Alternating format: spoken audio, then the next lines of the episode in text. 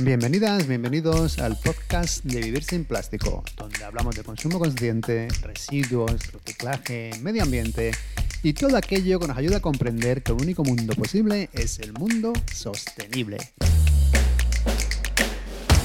Hoy nuestra invitada es nuestra queridísima Brenda Chávez, periodista especializada en consumo responsable con la que charlamos sobre consumo tanto del responsable como del irresponsable.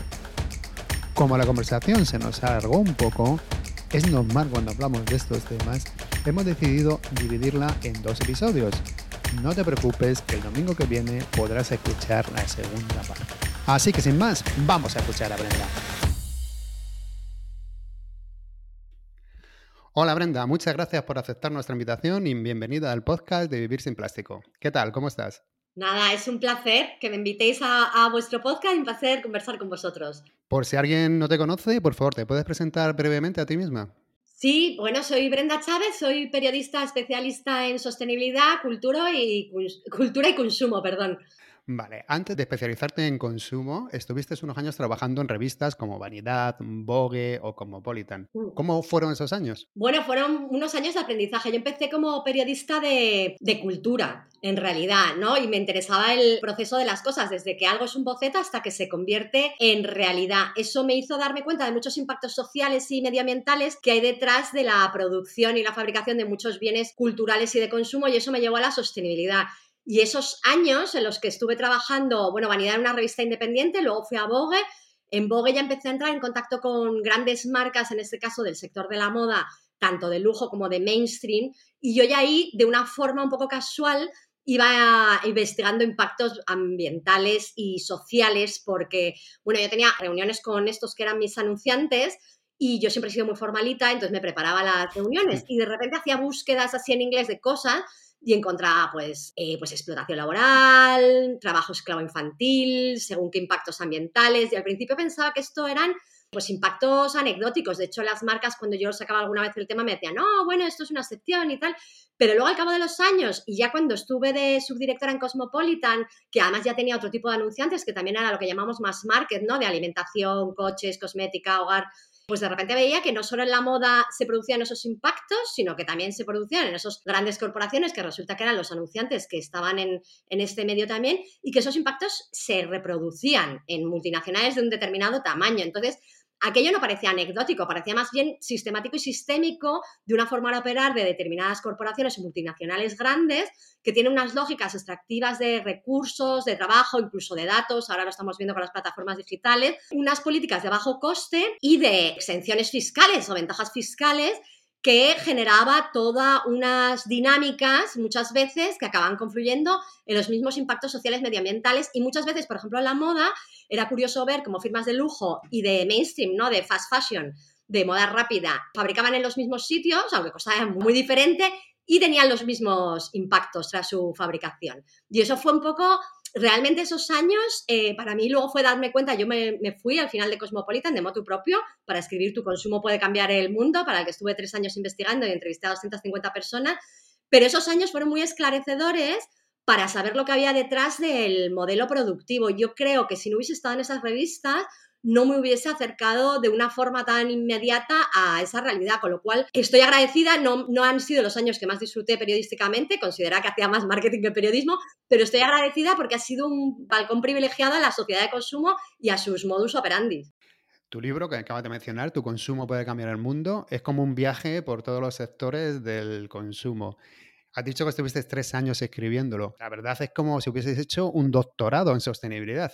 ¿Cómo fueron también estos años? Bueno, yo en, realidad pensaba que iba a estar año y medio. Yo me postulé a, los despidos en Cosmopolitan pensando también que iba a salvar parte de mi equipo, que luego no fue así, la revista se cerró y se abrió con menos gente en otra editorial.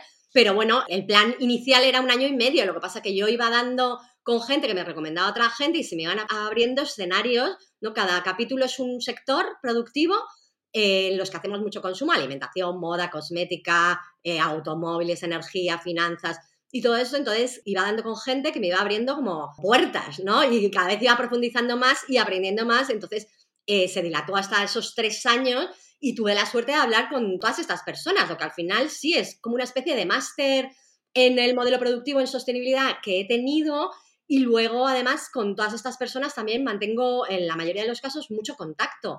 Con lo cual, pues bueno, yo creo que para mí esa ha sido la experiencia periodística eh, más gratificante que tuve durante esos años. Y luego, además, ese libro me permitió conocer a mis compañeras de, de carro de combate, también darme cuenta de que había periodistas como yo que estaban en otras partes del mundo investigando los mismos temas que yo. Así que, pues fue muy afortunado, la verdad. Muchos aspectos que hay detrás de nuestro consumo no interesa que los consumidores los conozcamos. ¿Te encontraste muchos obstáculos cuando te documentaste para el libro? Sí, hombre, te encuentras, los sectores son muy opacos, las grandes corporaciones no suelen compartir según qué datos, tampoco te desglosan, por ejemplo, los datos de según qué países o, te, dan la información muy con cuentagotas y hay veces que hay que leer más entre líneas que lo que estás teniendo. Eh, lo único que también me encontré a, mucha gente, a lo mejor, que había cambiado de sectores, que había estado en la alimentación convencional y se había pasado a la sostenible porque no les gustaba el, el modelo productivo entonces ahí podía eh, recoger un montón de, información, ¿no? De, de, gente que había salido de sus sectores, también en la moda o en la energía, gente que se había desencantado de la forma convencional de producir y entonces ahí podía encontrar mucha, mucha más información, pero desde luego, el periodismo de investigación y de datos es caro, es muy lento, por eso es caro, porque nunca sabes cuándo vas a acabar y en estos sectores hay una cosa que, bueno, que ya lo empezó a decir Carmas, pero lo han dicho muchos autores, que se llama fetichización de la mercancía o fetichismo de la mercancía, que es ocultar, ¿no? Enseñarte como lo, mágico y lo aspiracional y lo maravilloso que son los productos, ¿no? Y esos universos de marketing y publicidad aspiracionales a los que nos trasladan, pero ocultar la realidad de explotación que hay detrás de la fabricación. Entonces, esto, pues los periodistas que nos dedicamos a estas cuestiones, pues son obstáculos que tenemos que salvar y que tenemos muchas veces llegas a datos por fuentes indirectas, acumulando otros datos o por vías indirectas.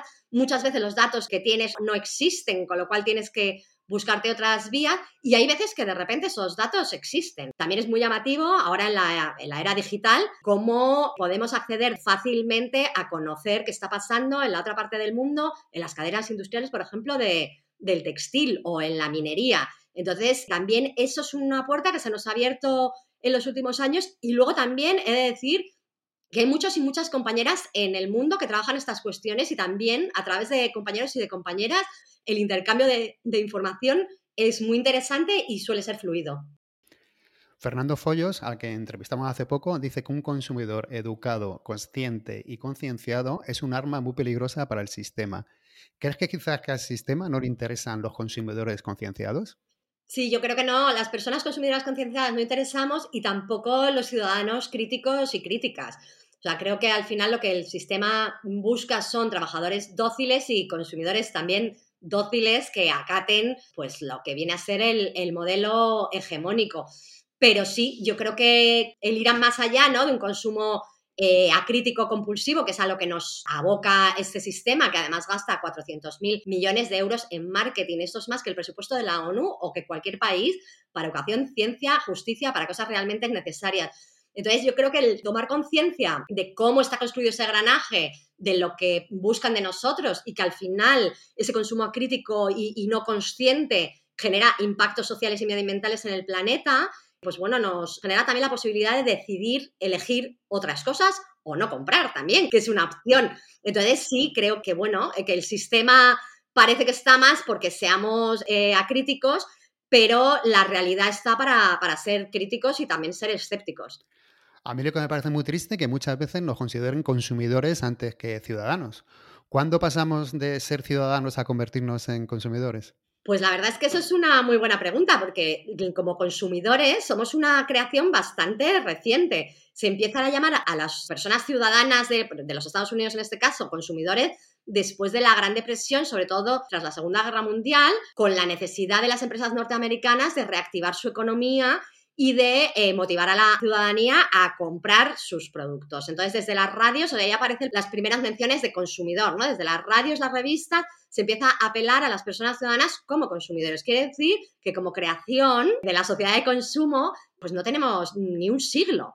Y muchas veces se apela a nosotros, ¿no? Con, esa capacidad de, compra más que por, los derechos que tenemos. Se hablan, hay autores incluso que hablan de la clase consumidora. Y bueno, pues la historia es darnos cuenta de que antes, como muy bien has dicho, ¿no? Antes de que nos llamasen consumidores, somos personas, nuestros derechos humanos están reconocidos en la Carta de los Derechos Humanos de 1948, ahí es nada.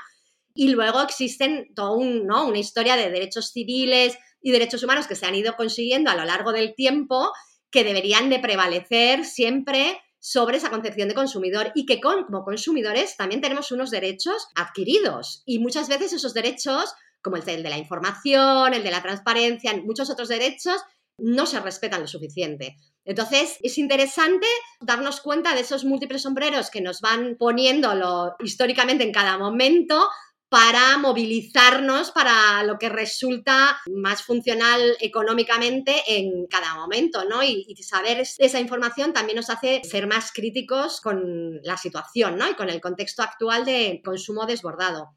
En tu libro también hablas de un término que yo no conocía, la economía cowboy. ¿Nos puedes resumir un poco qué es? Bueno, es que esto es un término que no, desde luego no es mío, ya me gustaría.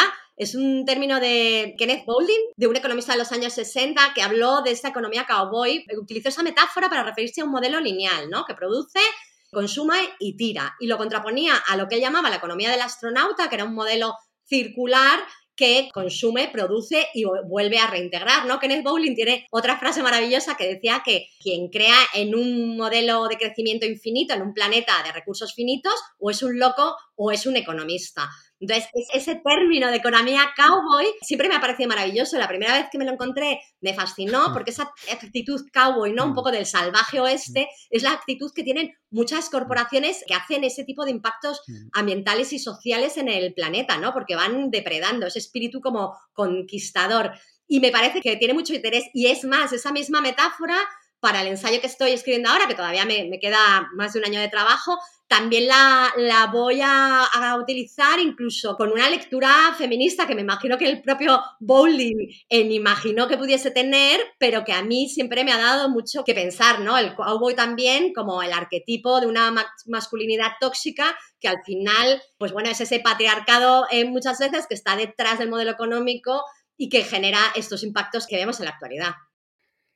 Cambiando un poco de tema, ¿qué opinas cuando empresas grandes sacan una marca sostenible? No sé, por poner un ejemplo, cualquier supermercado grande que lanza su gama de productos ecológicos o incluyen productos de comercio justo. Mm. ¿Piensas que es una forma de que esos productos lleguen a más personas o lo ves como una amenaza?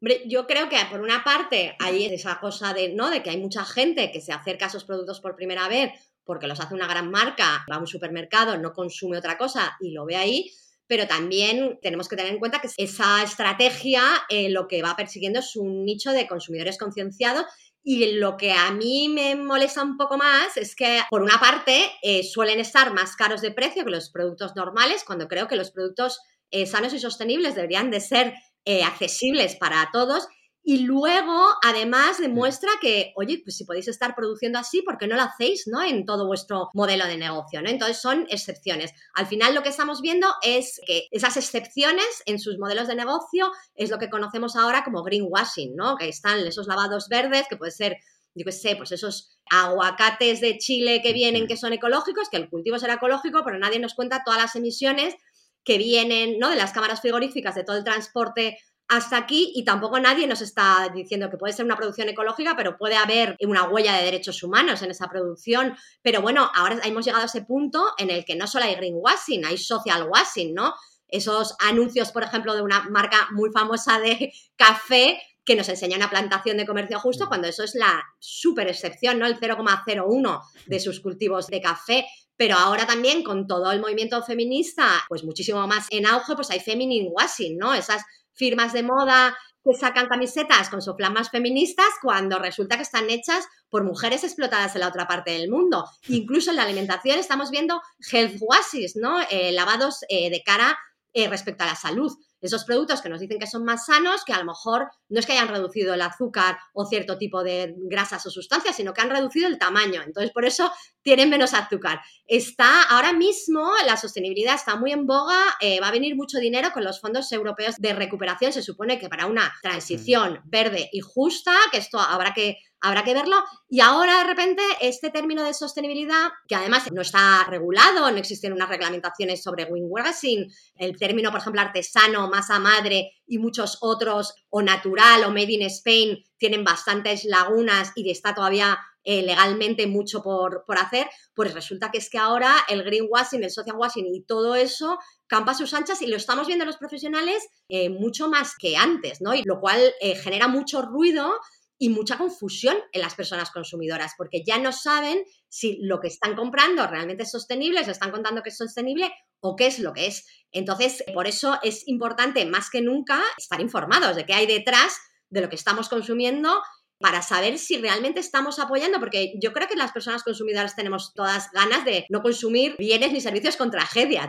Y la intención la, tenemos y muchas veces apoyamos fallidamente este tipo de lavados de cara pensando que estamos haciendo algo bueno, cuando realmente lo que estamos muchas veces, cuando lo hacen este tipo de corporaciones, es perpetuando un modelo. Estas corporaciones lo que deberían de hacer es dejar de hacer este tipo de excepciones e integrar eso en su modelo de negocio y hacer una transición real a un modelo productivo sostenible.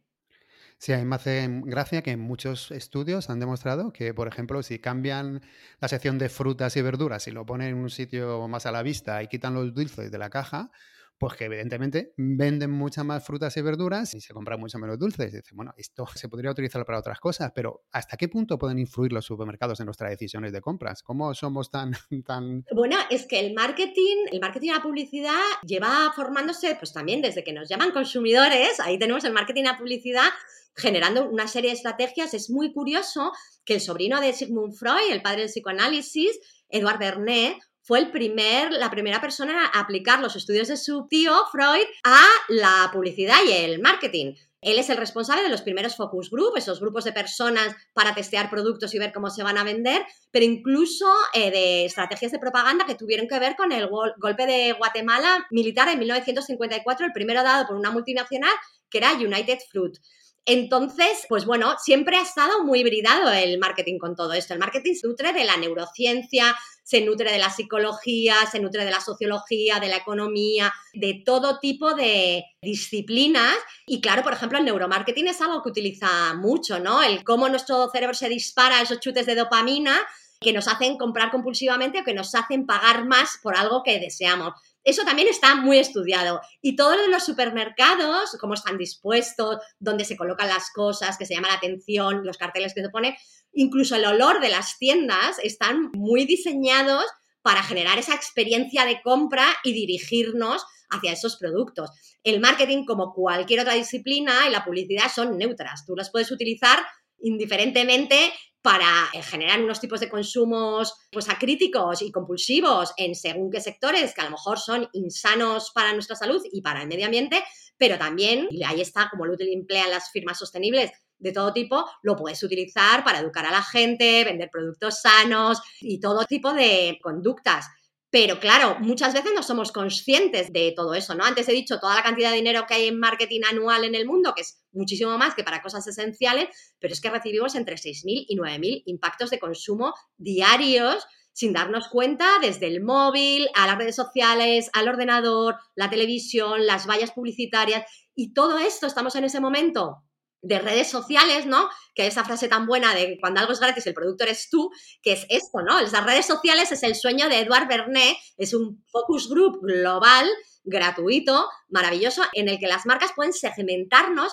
hasta límites insospechados en nuestros gustos y en intereses, ¿no? Y vendernos de una forma muchísimo más personalizadamente. Entonces, estamos en, en ese momento y como personas consumidoras nos conviene estar un poco alerta para no estar cayendo ¿no? En, en, todas las seducciones eh, múltiples y diversas a través de bloggers, influencers, redes sociales y de todo tipo que nos ponen todas las grandes marcas.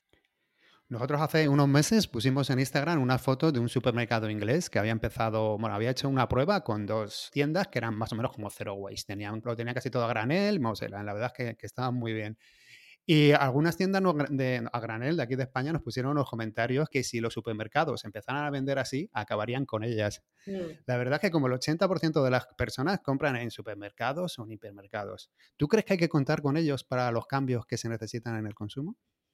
Bueno, es inevitable que si se quiere dar tener un impacto en toda esa población que va a los supermercados, pues los supermercados tendrán que hacer cambios. Y además ellos tienen un gran poder de compra, muchas veces son lo que se conoce como monopsomios, que son monopolios de compra en las que pueden negociar a la baja cómo compran a, los productores o incluso las marcas blancas y todo eso. Entonces son agentes que a ver, si queremos cambiar las cosas, todos los agentes del mercado tienen que ponerlos de su parte, grandes corporaciones pequeñas, consumidores, administraciones y todo. Lo que pasa que sí, claro, es impresionante no ver cómo muchas estrategias de estas grandes superficies acaban con el pequeño comercio y al final acaban depredando estrategias genuinas y comercios genuinos que se dedican a hacer este tipo de fórmulas sostenibles de compra pues de una forma honesta, ¿no? Y luego yo siempre pienso, ¿no? La, la, idea de ir a una gran superficie, o sea, si nos dejamos 100 euros en una gran superficie, solo el 14-15%, y estos son estudios, vamos, que puedo compartir de NIF, de New Economic Forum, pues solo el 15, 14-15% se quedaría en esa comunidad donde está inserta esa gran superficie. Por esas lógicas y esas políticas fiscales y de bajo coste y de salarios más precarios que tienen esas grandes corporaciones. Y esos 100 euros nos los dejamos en el comercio local, en el comercio de nuestro barrio, se va a redistribuir en nuestra comunidad un 45% de la riqueza, precisamente porque no tienen esas excepciones fiscales ni van con esas estrategias. Entonces, yo creo que la reflexión que tenemos que hacer es la de apoyar al pequeño comercio, todo lo que podamos. Y además vosotros lo sabéis, o sea, en cuanto escapas de un supermercado, reduces tu plástico infinitamente, comes muchísimo más sano. Entonces, quiero decir, los supermercados son sitios donde al final hay 10 multinacionales, 20 que tienen los mismos productos, que casi todo está en plástico, donde hay muy poco producto fresco y de temporada y que nos resulta cómodo ir a comprar, sí, pero también ir a comprar al mercado a mí me resulta, yo, a mí me lleva el mismo tiempo, o encargar la cesta de fruta en un puesto del mercado, eh, ir al grupo de consumo, igual te lleva hasta menos tiempo, no tienes más que coger tu caja y llevártela. Entonces, huyamos muchas veces de la comodidad, porque muchas veces esa comodidad que nos venden, al final lo que resulta es que no es tal comodidad para nosotros, igual hay una pérdida en salud individual y colectiva y ambiental importante, y sobre todo al final lo que acaba siendo es una comodidad para las empresas, ¿no? Que lo hacen todo por nosotras y cobran por ello.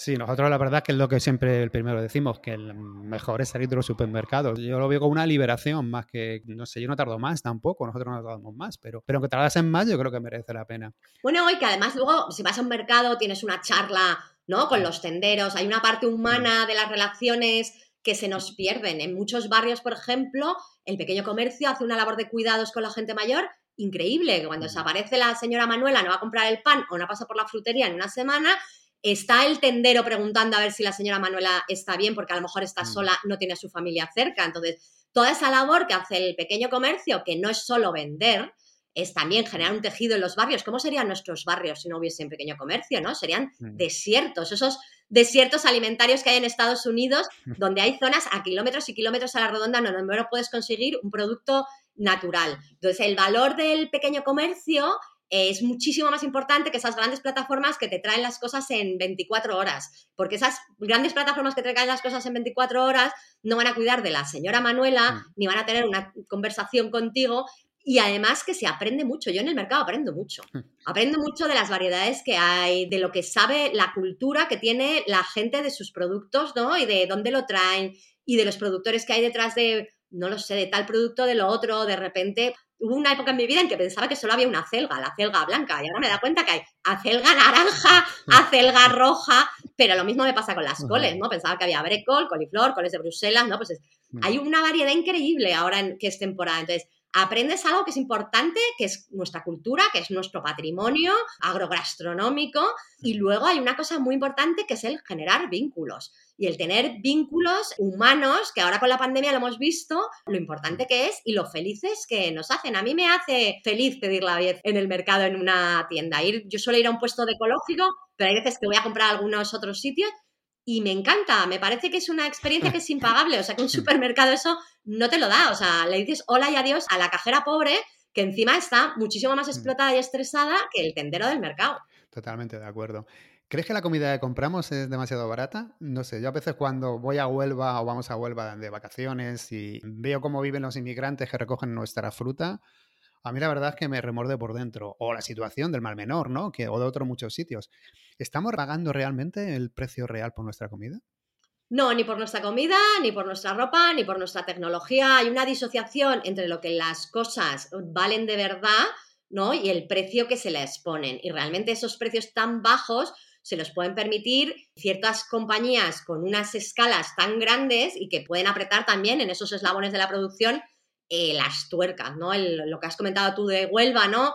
Las trabajadoras de la fresa, del tomate, las condiciones de la agricultura aquí, pero bueno, también las condiciones de la agricultura en medio mundo desde el que exportamos, yo qué sé, las piñas de Costa Rica. O sea, nos traemos un montón de alimentos de otra parte del mundo que además hace peligrar la soberanía alimentaria muchas veces de esos pueblos, porque tienen economías de exportación que se dedican a fabricar, a producir alimentos que consumimos en la otra parte del planeta y a lo mejor sus cultivos naturales, autóctonos, que les permitían una soberanía alimentaria, los dejan relegados. Tenemos un sistema de comercio y de producción muy perverso, en el que ganan muy pocos agentes en el sector muchas veces y hay muchos impactos en la alimentación. El sistema es como un embudo, ¿no? En el que hay muy pocos distribuidores y comercializadores porque tienen que pasar una gran cantidad de productores y es alucinante que la alimentación, además en el que hay muchísimas mujeres trabajando, muchísimos niños esclavos, que son de los sectores en los que más hay, realmente sean, además de darnos de comer, sean la población en el mundo, nos lo dice la FAO, que más riesgo de pasar hambre tiene. O sea, esas personas que producen nuestros alimentos luego son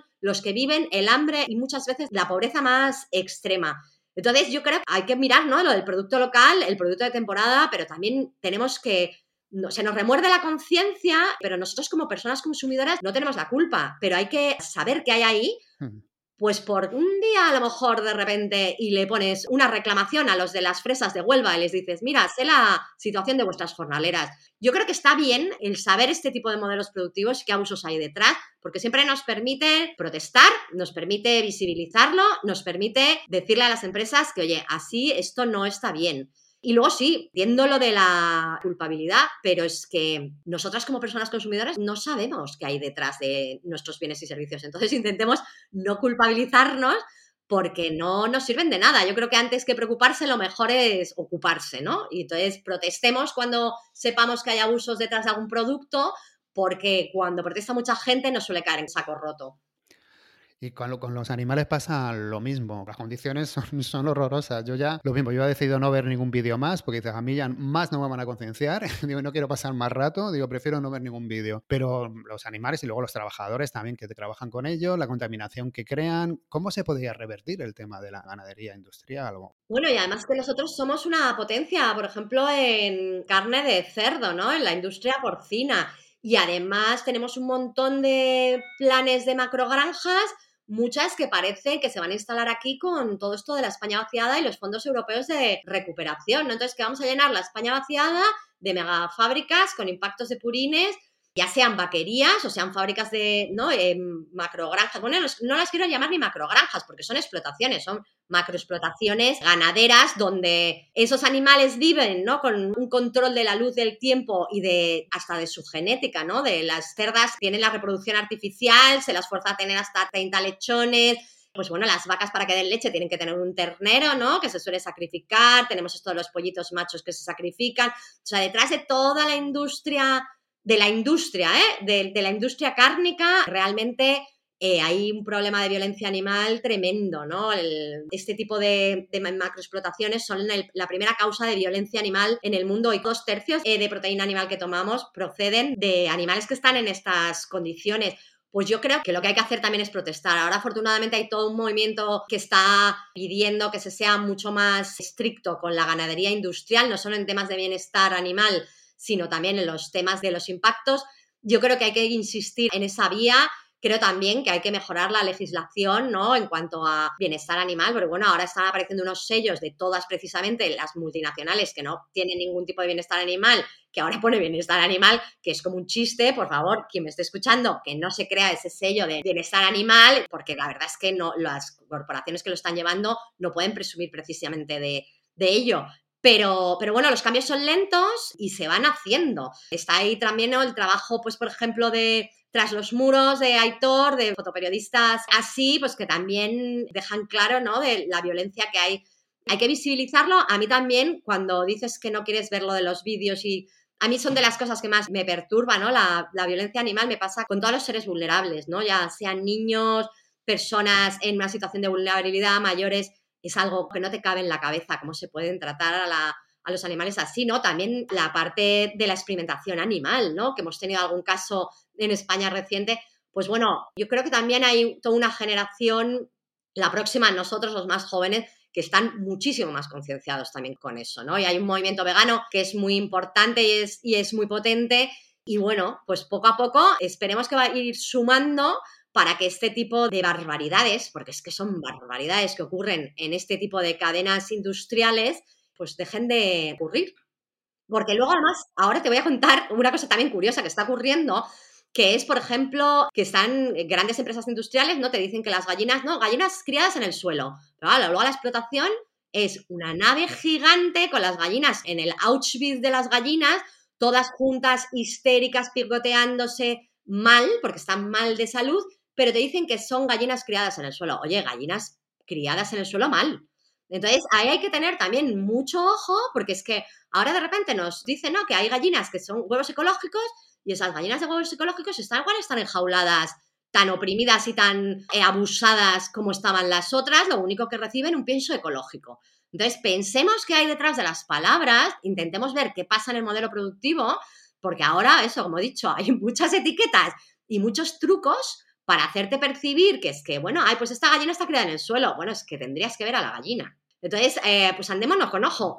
Sí, la verdad es que los sellos cada día salen más y, como dices tú, por las marcas donde los ponen, dices, bueno, no sé cómo será este sello, no lo he investigado, pero no sé por qué, no me fío. Bueno, cuando el ministro de Consumo, Garzón, sacó hace unos meses el vídeo que recomendaba reducir el consumo de carne un poco más y se lo comen a él, la verdad. Hasta el presidente del gobierno, que se supone que es de un partido progresista, salió a decir, a mí, donde me pongan un chuletón, al punto. Eso es imbatible. parece que ni el presidente de gobierno está preparado ¿no? para, para esto. ¿Cómo concienciar a gran parte de la población de que, que, parece inconcebible, incluso a nuestro presidente del gobierno? Bueno, es que lo del chuletón al punto fue mítico. Él también, he de decir que Sánchez hizo unas declaraciones unas semanas antes también, como de que había que reducir un poco el consumo de carne. El, en este momento, la industria porcina está también en un momento, yo creo que todo esto ha influido, ¿eh? está en un momento en el que China ha empezado a, dejar de importar tanto cerdo porque se está recuperando de esa gripe porcina eh, africana, entonces empezaba a dejar de consumir menos, Cataluña y Aragón eran muy dependientes de ese mercado de China.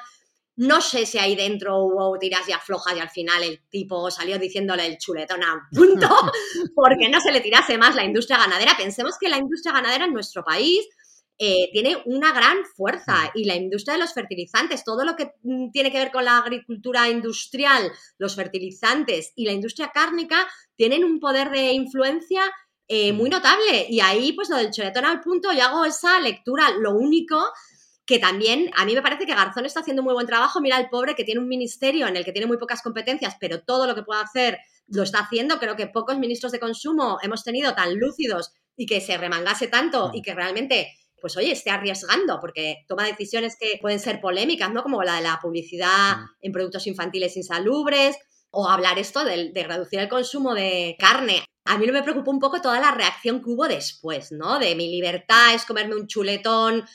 Claro, porque ya veías, ¿no? En las redes sociales era como, mira, el filete. Entonces parece que ya mi libertad mm es comerme el chuletón.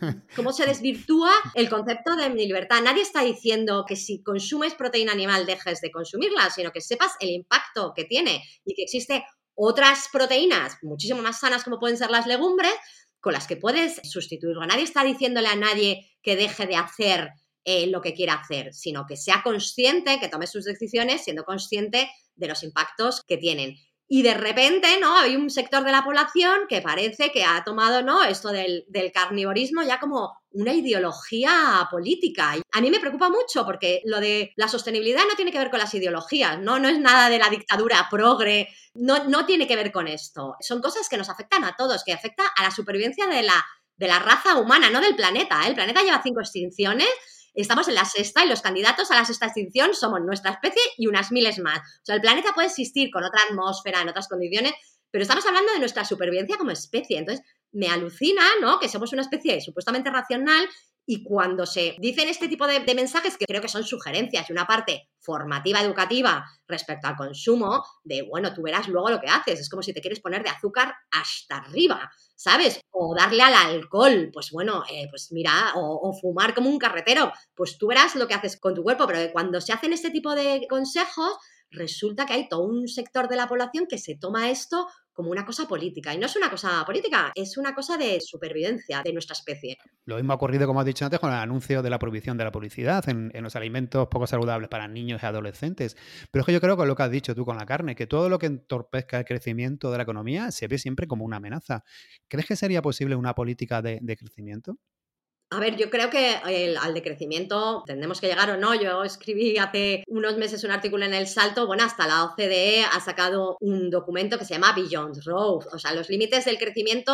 Ya hubo un informe muy sonado y mítico, ¿no? Del Club de Roma en 1972, del que se han hecho cuatro informes más, el último en 2012, que decía que danzamos al borde de un volcán, visto la situación planetaria, que ya van advirtiendo de esto, ¿no? Y hay mucha mm. crítica a este crecimiento económico, eh, bueno, desde Bowling, que hemos, lo hemos mencionado antes, pero mucho antes. Hay muchos economistas, muchos teóricos y mucha gente de muchas disciplinas hablando de que no podemos basar esto en un crecimiento económico, o sea, basémoslo en un crecimiento del bienestar, que no tenga que ver con lo material, ¿no? A ver cómo vamos a desmaterializar y desacoplar, que llaman, el consumo del, del consumo de bienes terrestres. Entonces ahí hay toda una reflexión y yo creo que hay mucha gente muy interesante, ¿no? Como esa mujer, la de la economía del donut. Hay mucha gente que está actualizando además todo este tipo de cuestiones del, de crecimiento o el poscrecimiento que de repente para según qué sectores ha sido un anatema, mm. pero que hay que empezar a asumir que estas cosas van a ocurrir. Y de hecho, muchas medidas que se están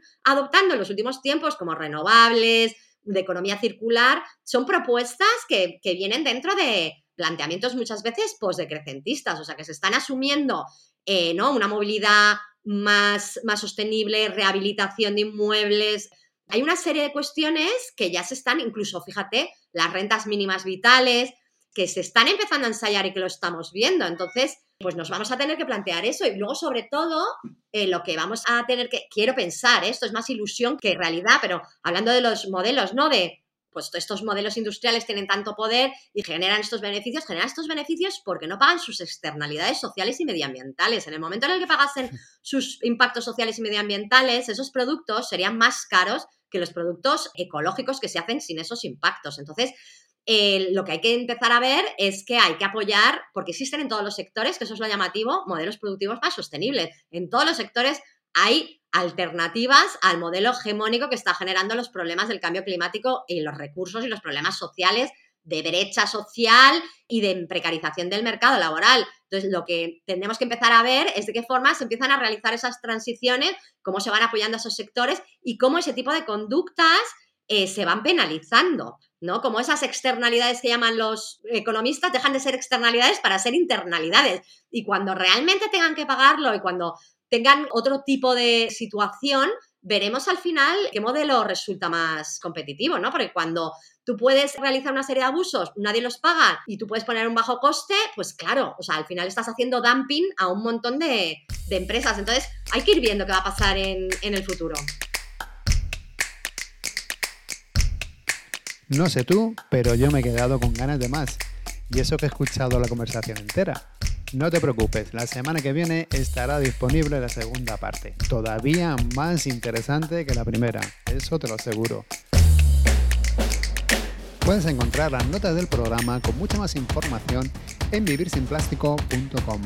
Y a nosotros nos puedes encontrar en redes sociales como Vivir Sin Plástico, menos en Twitter que somos Vivir Sin Plástico. Y si has llegado hasta aquí, nada más pedirte que por favor le des a me gusta, que lo compartas en redes sociales, que te suscribas al canal, que lo recomiendas a tus amigos o cualquier otra cosa que nos ayude a llegar a más gente. Y nos escuchamos de nuevo en una semana con la segunda parte de Brenda. Pues nada, sed felices. Hasta la semana que viene.